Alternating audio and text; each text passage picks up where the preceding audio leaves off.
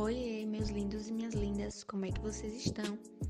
Eu me chamo Isabela Oliveira, sou estudante da Faculdade UNEF de Feira de Santana do curso de Biomedicina. Estou aqui para dar início a mais um podcast de farmacologia. E eu vou apresentar para vocês o meu grupo, que é composto por Stephanie Ramos, Tamara Oliveira, Emanuele Pellegrini, Cris Oliveira, Micaele Oliveira, Paula Maressa, Letícia Martins, Vanessa Freitas, Dani Oliveira e Rebeca Vieira. O assunto abordado hoje será um bem conhecido, creio que pela maioria das pessoas, que é sobre o Covid-19. Porém, vamos falar sobre as complicações pós-Covid. Então vamos lá, né? Passados mais de um ano desde o início da pandemia, o conhecimento acumulado sobre o agente causador da Covid-19, o novo coronavírus SARS-CoV-2, indica que seus efeitos prejudiciais ao organismo humano podem ser maiores e mais duradouros do que se pensava. Antes descrita como uma pneumonia um pouco mais grave, que se manifestava na parcela de infectados com sintomas severos, a Covid-19 hoje é considerada por médicos e pesquisadores uma enfermidade mais abrangente, capaz de desencadear um processo inflamatório generalizado semelhante ao causado pela sepse. Para quem não sabe o que é sepse, é uma complicação potencialmente fatal de uma infecção a sepse ocorre quando substâncias químicas liberadas na corrente sanguínea para combater uma infecção desencadeiam uma inflamação em todo o corpo. Complicações pós-Covid. As complicações que o vírus pode causar são inúmeras, e a mais comum e que todas as pessoas devem se preocupar é a complicação pulmonar. O pulmão é o marco zero da infecção mas sabemos que o vírus é capaz de infectar células de outros órgãos, como o coração, os rins e o sistema nervoso central. Algo que passou a chamar a atenção de pesquisadores de diferentes países é o fato de que alguns sintomas da Covid-19 podem persistir por longos períodos após o fim da fase aguda da doença o risco de desenvolver o que eles chamam de síndrome pós-Covid-19 se estenderia às pessoas com manifestações graves e moderadas da doença. A lista de sintomas é longa e variada, inclui fadiga, batimentos cardíacos acelerados, falta de ar, dores nas articulações, perda persistente do olfato e paladar e dificuldade de concentração. Tenho pacientes que se curaram há meses e ainda hoje não recuperaram o paladar, outros perderam o olfato, comenta a pneumologista Margarete da Fiocruz. A própria pesquisadora recuperada há meses ainda sofre de neuropatias periféricas com dormência nas mãos. Estudos recentes também estimam que a Covid-19 pode gerar complicações mais graves e até mesmo favorecer o surgimento de outras doenças, como diabetes, quando o organismo não metaboliza de forma eficiente as moléculas de açúcar, glicose no sangue. As complicações de longo prazo também podem se estender para além do pulmão. Por meio de estudos feitos no Brasil, trazem à tona uma dúvida importante os pacientes com sintomas persistentes ou complicações mais graves ainda carregam o vírus em seu organismo meses após a fase aguda da infecção? Pensem aí e eu vou responder para vocês. É o seguinte: aparentemente não há um padrão. Alguns ainda têm o vírus, mesmo que em menos quantidades, outros não. Alguns especialistas sugerem ainda que é possível que o RT-PCR não consiga detectar a presença do vírus em outras partes do corpo, como no sistema nervoso central, cujos impactos causados pelos vírus podem levar ao surgimento de outras doenças. Dando seguimento ao nosso podcast, eu irei passar a vez para minha colega Letícia Martins. É com você. Boa noite, eu irei falar sobre a Covid crônica. Quando a Covid-19 ela pode ser considerada uma doença crônica. Mas o que é a Covid crônica? É a Covid que desenvolve sintomas a longo prazo, ou seja, os sintomas persistem por mais de 14 dias. Vamos entender um pouquinho melhor esse assunto?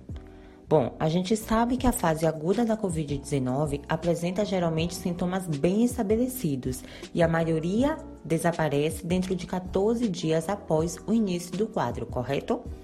Alguns pacientes, contudo, apresentam sintomas que podem perdurar além desse período, configurando a chamada Covid de longa duração, também conhecida como Covid arrastada, persistente ou crônica. E é sobre isso que nós iremos falar. Em janeiro desse ano, a MedRvix publicou uma versão pré-print de uma meta-análise sobre os principais efeitos clínicos e laboratoriais a longo prazo dessa condição. O estudo avaliou um total de 47.910 pacientes, a idade dos pacientes avaliados variou entre 17 e 87 anos e englobou desde pacientes que foram hospitalizados até aqueles que foram conduzidos apenas em regime ambulatorial. Cerca de 80% deles desenvolveram ao menos um sintoma a longo prazo. Dentre as manifestações avaliadas estão fadiga, cefaleia, distúrbio de atenção, queda de cabelo, dispneia, entre outros. Bom, a maioria das manifestações, contudo, cerca de 58% se assemelham à síndrome da Covid crônica. Para quem não sabe, a síndrome é uma complicação decorrente da infecção pelo novo coronavírus, considerada como uma condição inflamatória difusa e multissistêmica. Ela está associada a problemas no sistema nervoso central e músculo esquelético. Os sintomas mais comuns dessa síndrome são fadiga intensa, dor crônica, fraqueza muscular, dificuldade de respirar, déficit congênitos, como alterações de memória e fadiga mental. A síndrome da fadiga crônica é persistente, chega a durar vários meses, mesmo após a recuperação da Covid. Então, o paciente ele pode estar recuperado, porém ainda pode estar apresentando esse quadro de síndrome da fadiga crônica. Esse quadro, inclusive, ele pode ser bastante incapacitante devido ao cansaço extremo que o paciente pode ter na sua rotina, né? Então, assim, ele vai prejudicar, vai ter uma rotina prejudicada, impactando em suas atividades diárias, bem como sua vida, no trabalho, enfim, no seu cotidiano. Basicamente, era isso que eu queria passar para vocês sobre o surgimento da Covid crônica, como ela pode se tornar uma doença crônica, e agora eu vou passar a minha fala para a colega Rebeca. Olá, vou falar um pouquinho sobre as sequelas que o coronavírus pode deixar após a cura. Nem sempre receber a notícia de que a Covid-19 foi curada significa que a pessoa se recuperou plenamente de todas as complicações do coronavírus. Para uma parcela de acometidos, em especial os casos mais graves, que exigem internação na UTI, há risco de sequelas no cérebro, nos rins, nos pulmões e no coração. O pulmão, alvo favorito do Covid-19, tende a demorar mais para se recuperar. Depois que o vírus vai embora, a inflamação pode persistir por semanas, comprometendo o funcionamento do órgão.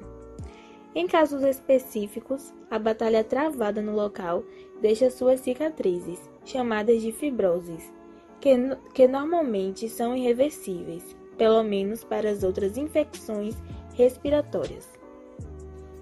Isso ocorre porque o coronavírus deflagra uma inflamação intensa nos alvéolos, estruturas que realizam as trocas gasosas, e no intestino, uma espécie de rede localizada entre o alvéolo e pequenos vasos sanguíneos, os capilares. Os sintomas podem ser um cansaço leve, uma redução da resistência na prática de atividades físicas ou alterações em exames. Já quando o pulmão fica mais prejudicado, o tratamento exige fisioterapia. Como eu disse, as sequelas são mais frequentes no, nos casos graves de Covid-19. Uma chateação que parece ser exclusiva do novo coronavírus é a perda prolongada do olfato. Coronavírus ameaça o coração e aos rins, seja pela inflamação exacerbada ou por um ataque direto do vírus. O peito também pode sofrer no longo prazo. Ainda é cedo para falar de incidência, porém há relatos de insuficiência, insuficiência cardíaca após internação por Covid-19. Esse risco aumenta quando há algum transtorno cardiovascular pré-existente. Quanto aos rins, até 40% das pessoas que vão para UTI sofrem com insuficiência renal e precisam de hemodiálise durante a internação. Geralmente são pelo menos três meses para a recuperação completa. A mensagem é essa: tome cuidado porque esse vírus pode deixar outras sequelas, além de lesões pulmonares, cardíacas, neurológicas e musculares. Então, é importante continuar com todas as medidas de prevenção: distanciamento social, uso de máscara e álcool em gel. E é isso. Espero que consigam entender e aprender mais sobre as complicações do Covid-19. Boa noite e até a próxima!